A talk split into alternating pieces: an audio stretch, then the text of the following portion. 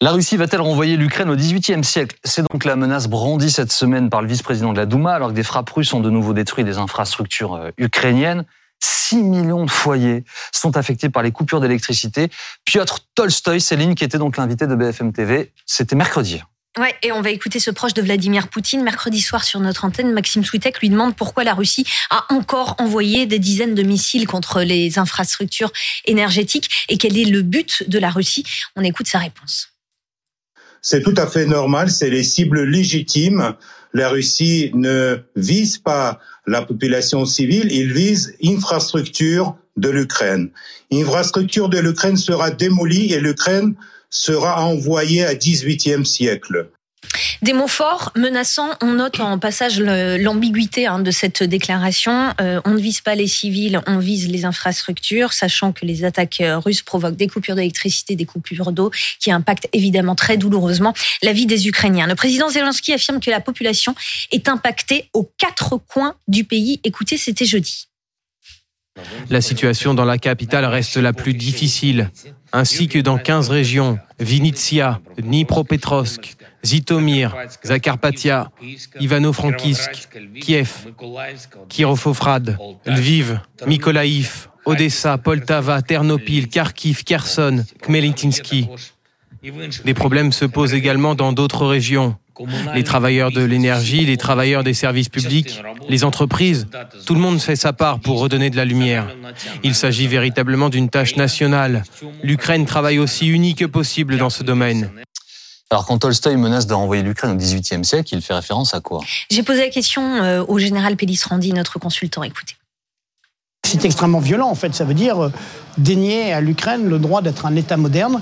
Donc en quelque sorte, euh, dénier aux Ukrainiens de pouvoir vivre dans des conditions normales telles qu'on peut les imaginer au XXIe siècle. Donc ça veut dire avec la destruction des infrastructures civiles, en les privant d'eau et d'électricité, comment vivre dans la durée, dans des immeubles privés d'électricité, privés d'eau, comment vivre dans les campagnes lorsqu'il n'y a plus d'électricité, comment communiquer, comment soigner comment éduquer, c'est euh, euh, enfin, vouloir euh, condamner les Ukrainiens à, souffrir dans les semaines et mois à venir. Christian, pourquoi Tolstoï fait référence précisément au XVIIIe siècle? Ça renvoie à quoi? Piotr Tolstoï, un des nombreux descendants de Léon, mmh. Lev Trotsky. Tolstoï, pardon, qui était le grand écrivain indépassable que l'on sait, mais qui a eu 12 enfants, donc il a laissé une longue, longue lignée en désaccord très souvent entre eux. Donc, euh, M. Tolstoï est réputé en tant que vice-président du Sénat pour ce type de déclaration. Il est francophone et il a déjà produit euh, des saillies euh, tout à fait comparables à la gloire du régime Poutine et surtout au service du mensonge le plus éhonté. pourquoi le XVIIIe siècle? Pourquoi fait-il cette référence? Parce que c'est la conquête et l'effacement complet de l'Ukraine, son passage sous le joug russe. En 1772, c'est le premier partage de la Pologne. Jusque-là, c'est la Pologne la Lituanie qui dominent une partie, la partie ouest de l'Ukraine. Mais avec l'effondrement de la Pologne, eh bien, l'Ukraine se trouve complètement happée et euh, divisée entre les différents empires. La partie ouest va devenir la Galicie, ça s'appelle, va devenir autrichienne. Euh, L'empire autrichien deviendra austro-hongrois ensuite au milieu du 19e siècle.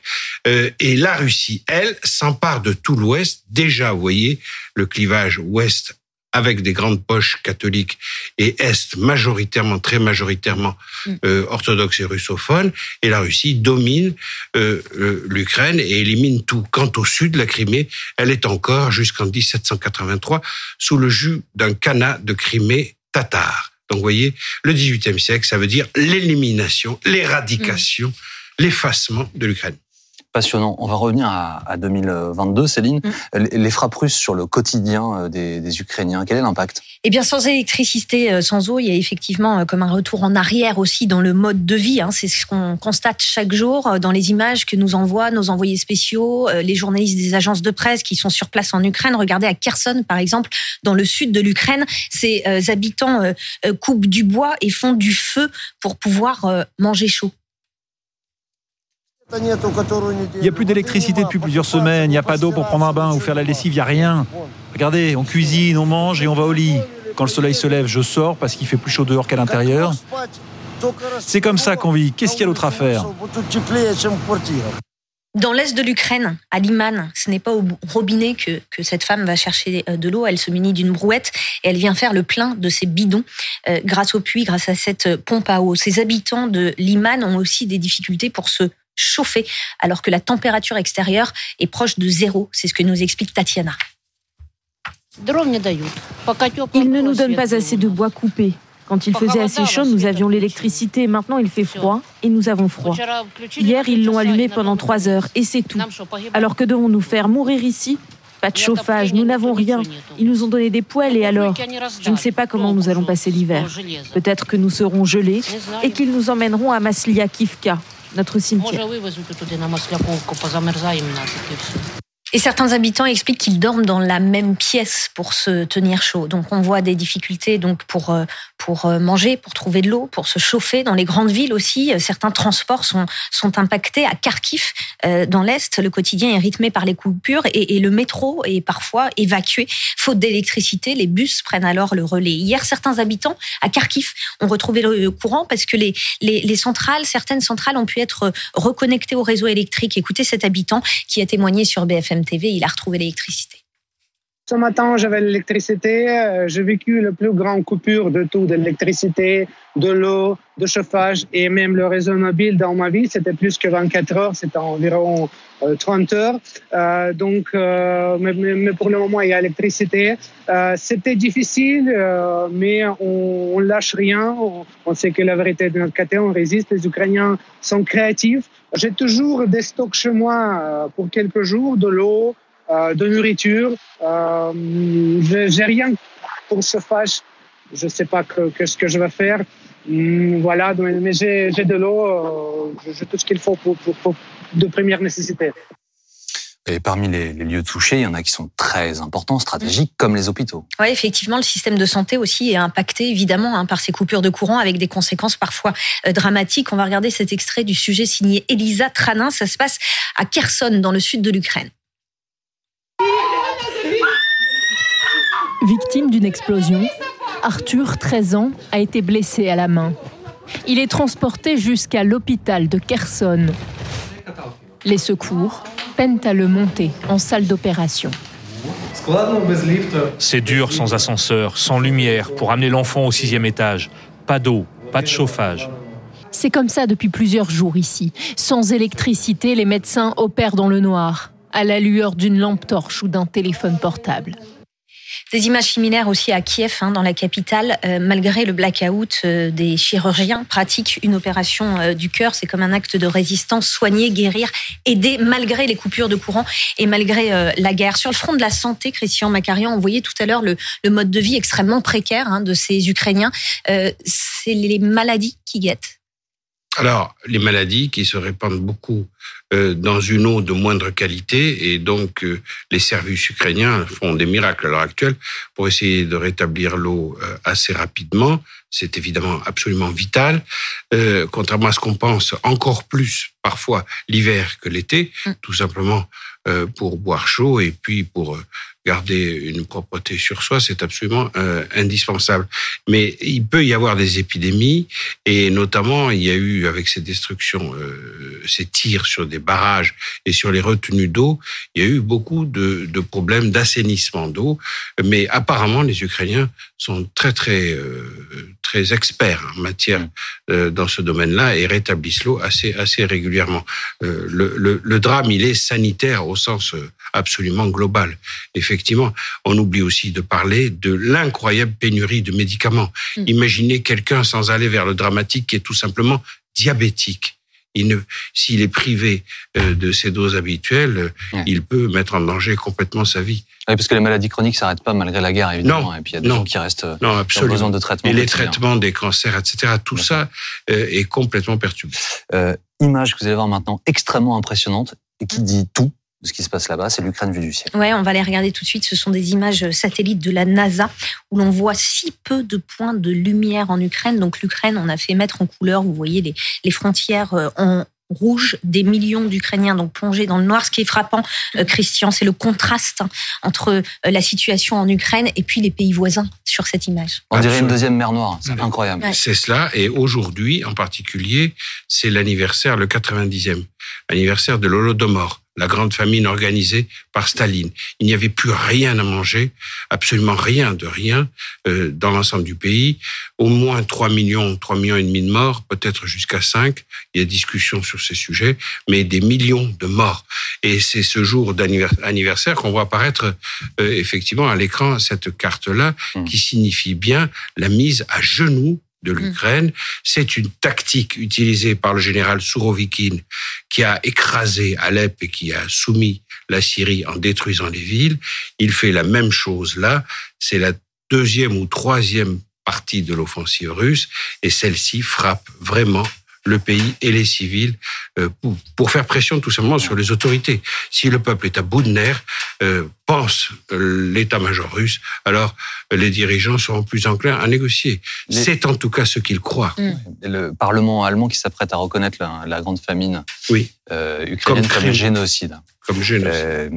comment est-ce que les Ukrainiens peuvent résister à cette stratégie du blackout, Céline Alors, plusieurs choses. D'abord, cette semaine, le gouvernement a mis en place plus de 4000 points chauds, qui sont aussi appelés des points d'invincibilité.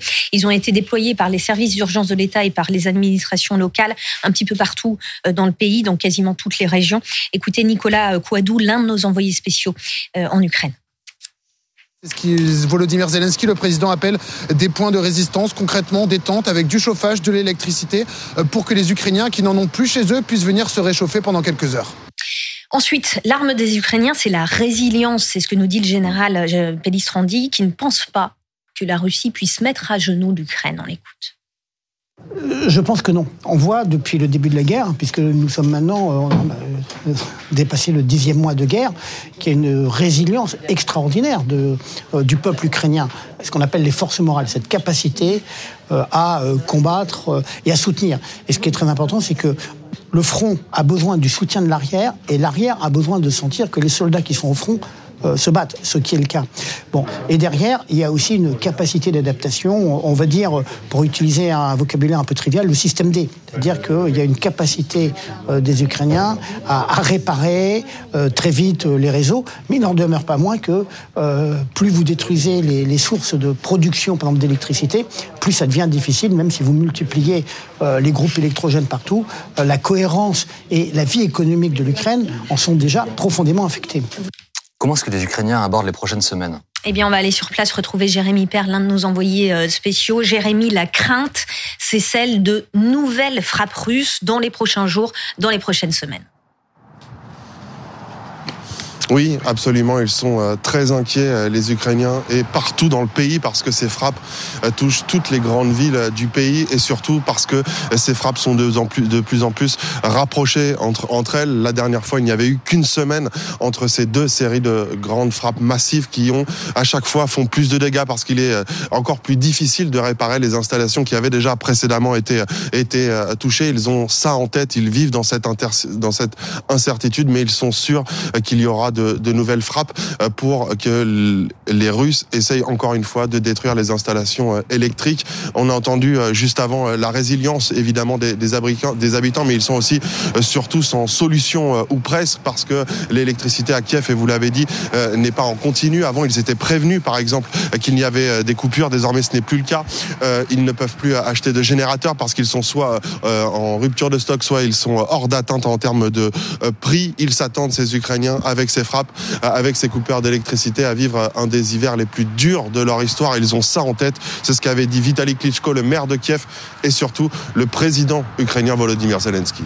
Merci beaucoup, Jérémy Père, avec Jérémy Muller et Thomas Boutin. Les prochaines semaines, elles vont être extrêmement difficiles. Oui, des mois d'hiver extrêmement compliqués, c'est ce que nous explique le général Pellistrandi.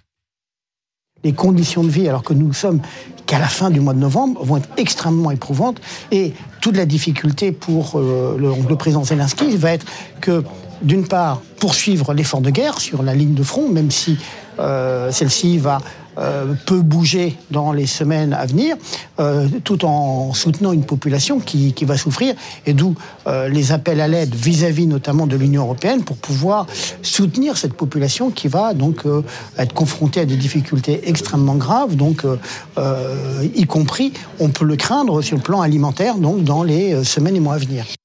L'Ukraine a donc lancé des appels à l'aide aux Occidentaux, appel à l'aide du président Zelensky, appel à l'aide aussi de plusieurs euh, maires des villes ukrainiennes, notamment le maire de Lviv qui a été reçu à l'Élysée cette semaine. Uh, nous avons besoin de générateurs, de soutien militaire et nous avons besoin de créer des conditions pour mieux vivre. À Lviv, nos infrastructures sont détruites et nous avons beaucoup de blessés. Et jeudi, la France a annoncé l'envoi de 100 générateurs électriques de, haute puissance hein, euh, suite euh, à ces frappes euh, russes. C'est ce qu'on peut lire dans, ce tweet. Écoutez le général. Ces groupes électrogènes entre 50 et 100 kW, donc ce sont des, engins qui sont massifs, hein, sont en, en, cours de transfert via la Roumanie. Et donc ça va être poursuivre euh, donc cet effort. Donc l'aide militaire, bien sûr, mais euh, l'aide économique à travers tout un, un, volet, y compris l'aide humanitaire, parce que bah, l'hiver arrivant, les conditions de vie, comme on dit, vont être de plus en plus rigoureuses. Christian, les réseaux électriques sont attaqués par les Russes. Est-ce qu'on peut redouter des effets cascades dans les pays voisins de l'Ukraine? Il y en a déjà en Moldavie, mm. puisque la Moldavie est non seulement alimentée par l'Ukraine, mais elle est reliée au réseau de l'Ukraine. Donc elle est totalement dépendante. La moitié de la population dans la semaine écoulée euh, de la Moldavie a été plongée dans le noir et, dans le froid déjà. Il y a eu un rétablissement. On, fait appel bien sûr beaucoup aux groupes électrogènes. Enfin, euh, les groupes électrogènes, ça fonctionne aussi avec du fioul la plupart du temps. Donc, euh, ça n'est pas une solution, euh, la panacée universelle. Donc, il y a des impacts. Et puis, par effet de domino, si il va falloir compenser les pertes d'électricité ukrainienne pour un pays comme la Moldavie, il va falloir que la Roumanie supplée. Et euh, par effet domino, c'est toute la région qui se trouve affectée. C'est bel et bien ce que veulent les Russes. Euh, ils ne veulent pas que l'effet soit circonscrit et localisé. Ils veulent qu'il y ait le plus d'extension possible euh, donnée à, à leurs attaques et aux destructions d'infrastructures qui sont irréfutablement des crimes de guerre. Mm. dans la mesure où ça affecte, par exemple, le fonctionnement des hôpitaux, des écoles, des maternités, mais qui pourrait même être qualifié, on va voir ça dans les mois qui viennent, de crimes contre l'humanité. Alors je me tourne vers Anne-Charlène, puisque le droit, c'est votre spécialité. Est-ce qu'on est dans le cadre d'un crime de guerre? Parce que l'expression vient d'être prononcée par Alors, Christian. Tout à fait. On a une première fake dans ce qui a été dit par euh, le président Tolstoï, c'est justement de dire on n'attaque pas les civils, on attaque les infrastructures. Sauf qu'en réalité, en droit humanitaire, en droit international, il faut protéger les infrastructures pour protéger les civils, mmh. précisément, parce que la population civile ne peut pas être visée ni directement ni indirectement. Donc oui, la notion de crime de guerre pourrait tout à fait être employée, et on a d'ailleurs un premier texte euh, qui emploie cette notion de crime de guerre, c'est la résolution euh, prise par le Parlement européen euh, ce 22 novembre, 23 novembre, et qui qualifie en effet de crime de guerre les attaques contre les infrastructures de première violation des traités internationaux et humanitaires. Donc oui, on a une violation. De là à parler de crime contre l'humanité, en effet, la qualification de la Cour internationale de justice est beaucoup plus large. Il faudrait euh, en arriver à une forme d'extermination, en tout cas une volonté d'anéantir une population, ce qui c'est vrai par rapport au vocabulaire historique pourrait tout à fait ici être avéré. Donc on pourrait carrément être dans une double qualification internationale, ce qui prouve bien qu'en réalité, euh, non, on ne peut pas frapper les civils en frappant les infrastructures. C'est totalement faux. Je, je, me disais tout à l'heure en écoutant euh, Piotr Tolstoï que le vrai Tolstoï, le seul, l'unique, l'auteur de Guerre Paix, devait se retourner dans sa tombe euh, parce qu'il a écrit des pages absolument admirables pour dénoncer justement les dérives, les dégâts du nationalisme, du patriotisme, les violences euh, liées à la guerre, les dégâts notamment sur les populations euh, civiles et entendre l'un de ses descendants assumer d'une certaine manière d'attaquer les infrastructures civiles est un sacré retournement de l'histoire. Vous vous souvenez qu'au début, cette guerre d'agression, elle était qualifiée par Vladimir Poutine d'opération militaire spéciale militaire spéciale. Spéciale parce qu'elle devait être courte, et tout le monde a compris qu'elle allait désormais être longue, et visiblement Vladimir Poutine joue le temps long, mais de guerre militaire quand même. Or là, ce qu'on entend dans la bouche de cet individu, vice-président de la Douma, c'est que pour la première fois, le Kremlin assume de mener une guerre humanitaire humanitaire, c'est assumer, attaquer les infrastructures, les hôpitaux, mener la vie dure à la population, faute d'avoir pu mettre à genoux l'armée, on va essayer de mettre à genoux la population. C'est un nouveau concept, ça s'appelle une guerre humanitaire.